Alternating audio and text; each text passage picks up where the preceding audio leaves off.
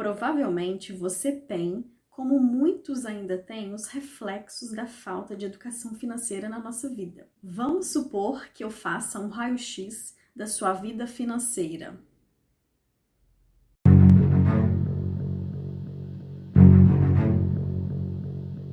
O que será que eu vou encontrar? Olá,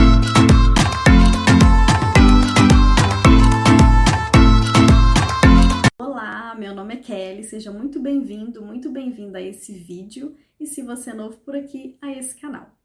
Então vamos lá, eu fiz um raio-x da sua vida financeira e eu vou chegar a um diagnóstico. Muitos aspectos, muitos sintomas que você tem hoje são reflexos da falta de educação financeira. A gente tinha que ter aprendido educação financeira desde a escola. Aliás, tem várias coisas que a gente poderia tanto já ter aprendido desde cedo, como por exemplo, comunicação, inteligência emocional, vendas, marketing, liderança, enfim, tantas coisas. É, qual outra coisa você acha que a gente poderia já ter aprendido? Deixa aqui para mim nos comentários. Bom, diante desses sintomas que são reflexos da falta de educação financeira na nossa vida, tem alguns que são mais simples, que você consegue viver normalmente sem grandes perdas. Tem aqueles que você poderia estar melhor e tem aqueles outros que são mais fortes, que impactam mais a sua vida. Vamos começar com aqueles sintomas que são do dia a dia, que você faz normalmente e às vezes nem percebe. Gastar tudo o que ganha e até às vezes acima do que ganha, não pagar a fatura do cartão total, utilizar o cartão de crédito quando acaba o dinheiro e tudo na promoção compra e parcela de 24 vezes. Agora, tem aqueles sintomas que se você não tivesse, você estaria melhor. Existem formas melhor de fazer, como, por exemplo, quando você contrai dívidas, financiamentos, empréstimos, para comprar algo ou até mesmo realizar um sonho. Fazer consórcio, fazer título de capitalização, deixar o dinheiro na poupança, investir em CDB de bancão, que não é nada rentável para gente e sim para ele entrar em esquemas de pirâmides e outras modalidades aí de ganhar dinheiro rápido e fácil. Aliás, hoje o que mais está tendo é isso. E agora a gente vai falar dos sintomas mais fortes, aqueles que impactam mais a sua vida. Como, por exemplo, quando você sofre e ou fica preocupado quando um carro quebra, quando alguém da família adoece. Isso vai afetar diretamente o seu humor, vai afetar, por exemplo, o seu relacionamento com as pessoas ao redor, vai causar baixa produtividade no trabalho. Tem pessoas que têm dificuldade até para dormir. Quando acontece também de você perder o emprego, ser demitido, ou o seu negócio fechar as portas, e até mesmo quando numa família a gente perde a pessoa que seja talvez a maior responsável ali pela maior parte da renda da família. E aí acaba que a outra pessoa, além de ter que lidar com a situação da perda, ela também vai ter que arcar com toda aquela parte financeira da família.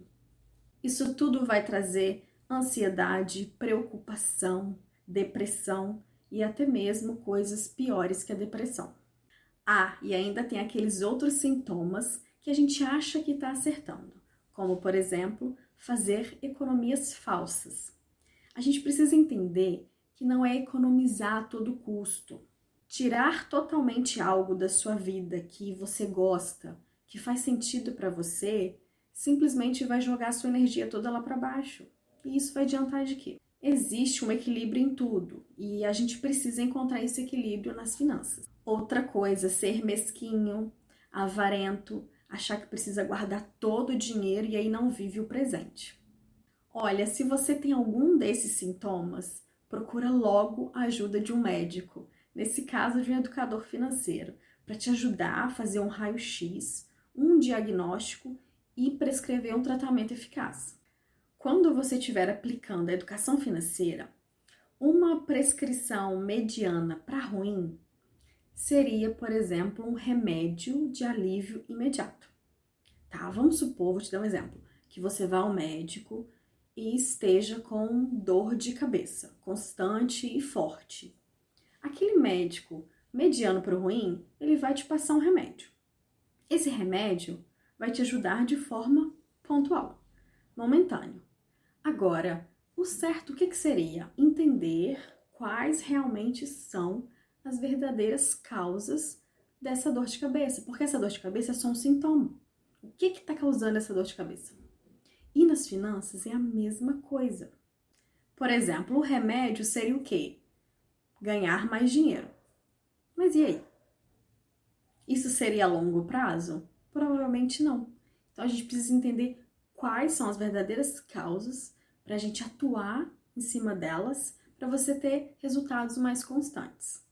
Aí, é claro, aqui no meu canal tem vídeos sobre todos esses assuntos e lá no meu Instagram a gente fala sobre isso diariamente. Se esse vídeo fez sentido para você, deixe um like aqui para mim, se inscreve no canal e eu quero que você me conta aqui nos comentários qual ou quais desses sintomas você tem na sua vida financeira devido a essa falta da educação financeira. Não esquece de compartilhar esse vídeo com a família e com os amigos. Eles precisam saber disso.